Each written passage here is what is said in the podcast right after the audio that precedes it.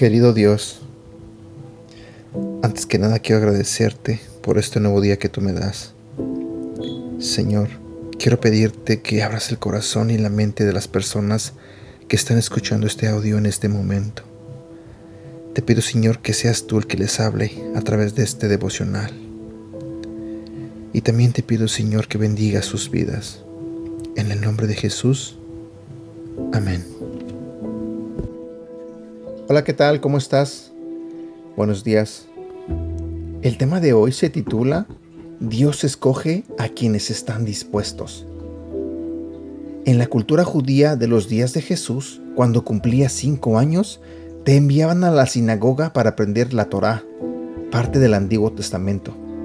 A la edad de 10 años, todos los estudiantes conocían parte de la Torá, y solo los mejores continuaban aprendiendo el resto del Antiguo Testamento. El otro grupo de niños, los estudiantes no tan buenos, regresaban a casa, a los negocios de la familia.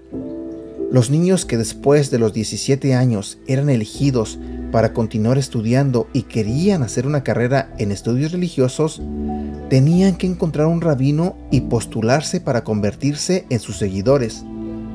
Se sentaban a los pies del rabino, quien a su vez les hacía preguntas y los evaluaba para elegir lo mejor de lo mejor. Estos adolescentes seguirían al rabino y vivirían con él, para convertirse en rabino después de muchos años. Jesús era un rabino, un maestro de la palabra de Dios. Es sorprendente que, como rabino, Él haya elegido a quienes quiso que le siguieran. Jesús no eligió lo mejor, escogió a los que estaban dispuestos a seguirle. ¿Te imaginas lo grande que fue este, este llamado para ellos? Si estaban pescando, significaba que no eran aptos para seguir a un rabino, y aún así, el Señor de los Señores los estaba llamando.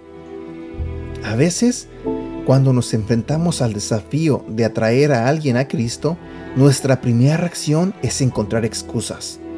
Pero Jesús no te llamó porque eres perfecto y sabes cómo hacerlo todo. ¿Acaso esto significa que no debes estudiar o prepararte para ser bueno compartiendo el Evangelio? Absolutamente no. Pero puedes terminar confiando y dependiendo de tus habilidades en lugar de permitir que Dios te muestre qué hacer. El orgullo y la autosuficiencia pueden limitar la forma en que Dios te use, y el momento en que lo hagas es el momento en que dejarás de confiar en Dios.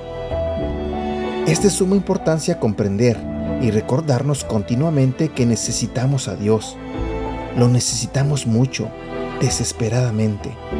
Jesús dijo, yo soy la vid y ustedes son las ramas. El que permanece en mí, como yo en él, dará mucho fruto. Separados de mí, no pueden ustedes hacer nada. Juan capítulo 15, versículo 5. Jesús nos escogió, Él quiere usarnos.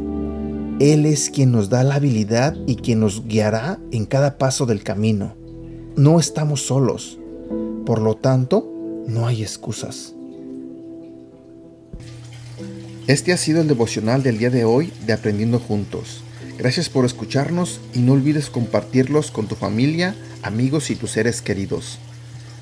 Te recuerdo que estos devocionales los puedes escuchar a través de Apple Podcasts, Google Podcasts y Spotify y te invito a que nos sigas en nuestro canal de YouTube Devocionales Aprendiendo Juntos. También te invito a que nos hagas like en la página de Facebook Aprendiendo Juntos, donde estaremos compartiendo todos estos devocionales y más.